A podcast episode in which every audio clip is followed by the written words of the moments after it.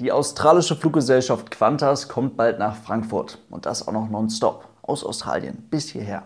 Warum und was es sonst noch alles Interessantes zu dieser Verbindung zu wissen gibt, das klären wir jetzt in den nächsten Minuten und damit viel Spaß.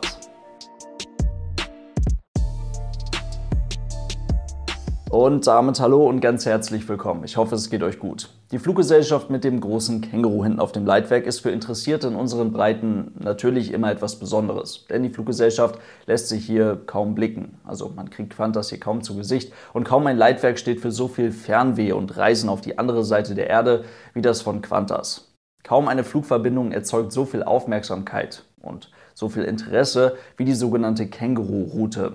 Das ist die allgemeine Bezeichnung für Flugverbindungen zwischen Australien und Europa.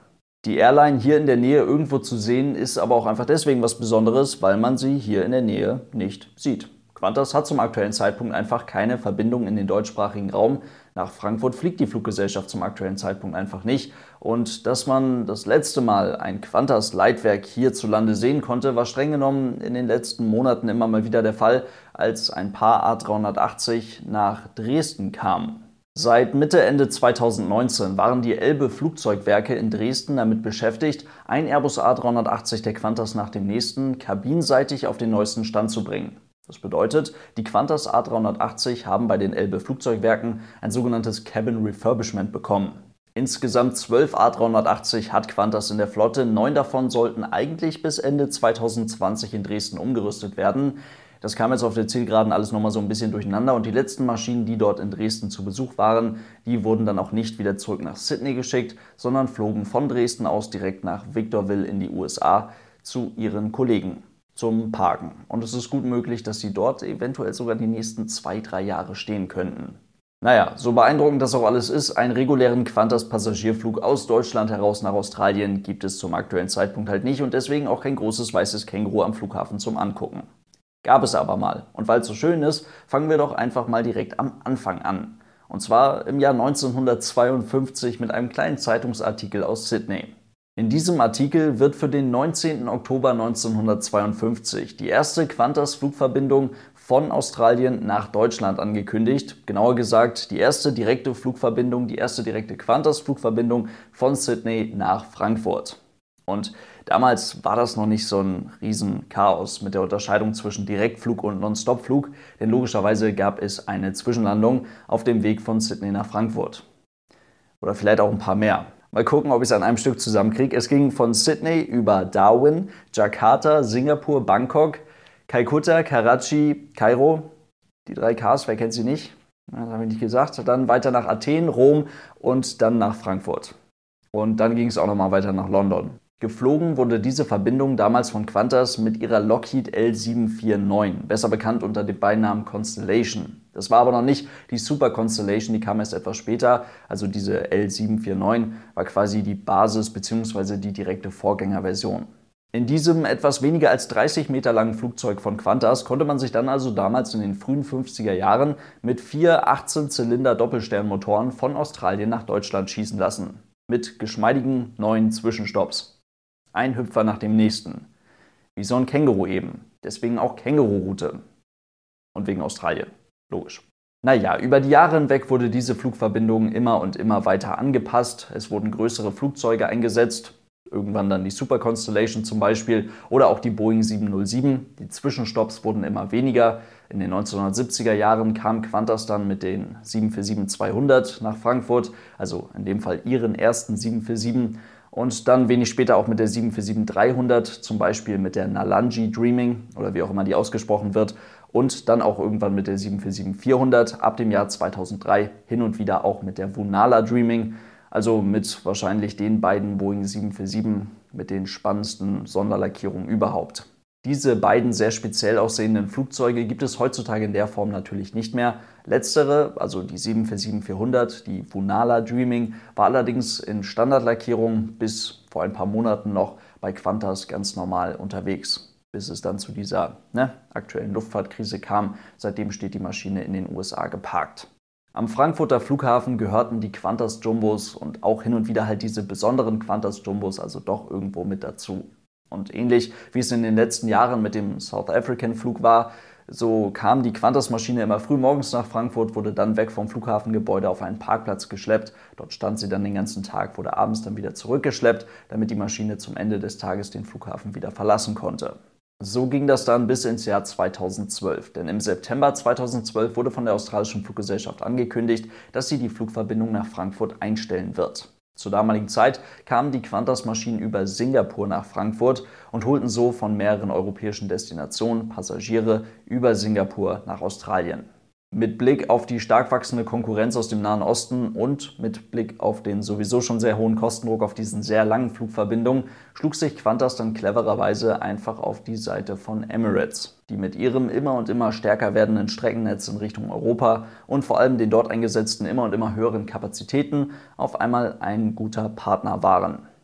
Qantas flog zwar weiterhin selbst nach London, allerdings dann über Dubai und nicht mehr über Singapur, so wie das vorher der Fall war, und andere Verbindungen in Europa fielen dann eben weg. Zum Beispiel eben die Strecke nach Frankfurt. Stattdessen wurden die Passagiere dann in einen Emirates A380 oder in die 777 gesetzt, wie auch immer, nach Dubai gebracht und von dort aus ging es dann weiter mit Qantas nach Australien. In den darauffolgenden Jahren war es aber vor allem Emirates selbst, die dann tausende Passagiere über Dubai selbst nach Australien gebracht haben. Aber gut, nach so ein bisschen hin und her und wo dann ganz klar war, dass Emirates die eindeutig beste Option ist, um mehr oder weniger kostengünstig von Europa nach Australien zu kommen, zog sich Qantas dann auch wieder aus Dubai zurück. In Frankfurt ging im Hinblick auf die Känguru-Route, zumindest was Qantas angeht, dann erst einmal nichts mehr. Im Jahr 2018 kam dann aber das Project Sunrise, beziehungsweise seit dem Jahr 2018 bietet Qantas als erste Fluggesellschaft der Welt eine reguläre Linienverbindung nonstop von Perth nach London an. Geflogen wird das mit der 787-9 und das ist ja, der erste Nonstop-Flug auf dieser Känguru-Route. Und Qantas machte von Anfang an kein Geheimnis daraus, dass man eben auch in naher Zukunft andere Verbindungen, wie eben zum Beispiel die nach Frankfurt, nonstop anbieten möchte.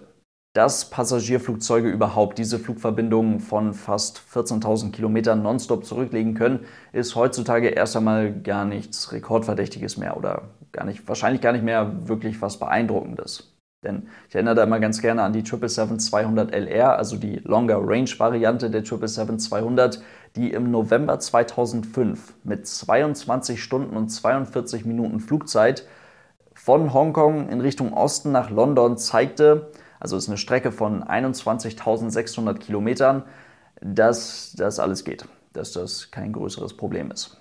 Aber es gibt eben einen ganz großen Unterschied zwischen, kann das Flugzeug leer, ohne Passagiere, ohne Fracht auf einem Flug zu Demonstrationszwecken und kann das Flugzeug gewinnbringend, effizient, immer und immer wieder regelmäßig auf einem ganz normalen Linienflug.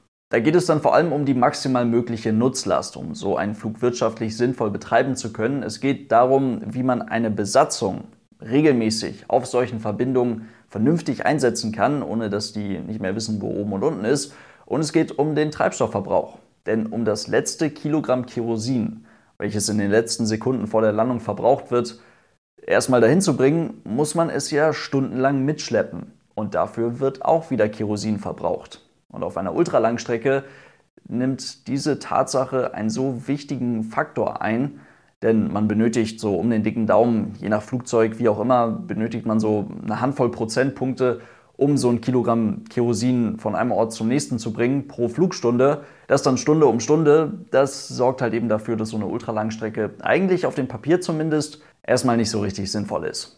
Jedes Verkehrsflugzeug hat so einen bestimmten Punkt in der Reichweite, bis zu dem hin es sinnvoll ist, einen Flug nonstop durchzuführen. Darüber hinaus ist es dann eher sinnvoll, einen Zwischenstopp einzulegen, den Flieger dort nochmal zu tanken und dann weiter zu fliegen. Aber das ist auch alles nur so theoretisch auf dem Papier. Auf jeden Fall liegt dieser Sweet Spot definitiv nicht weit über den 10.000 Kilometern. Von daher Ultralangstrecke, ja, anderes Thema. Ihr kennt das Problem. Aktuell wird aus diesen weiteren Project Sunrise-Verbindungen eh nichts. Aber Qantas kommt, wie gesagt, in naher Zukunft trotzdem mal nach Frankfurt. Und zwar gleich zweimal und das sogar nonstop. Nonstop auf der Känguru-Route. Zwar nicht aus Sydney, aber aus Perth. Und das auch mit der 787-9 und das mit Start am 9.12. und zum zweiten Mal dann mit Start am 30.12. Die Rückflüge finden dann jeweils am 12.12. .12. und am 2.1. statt.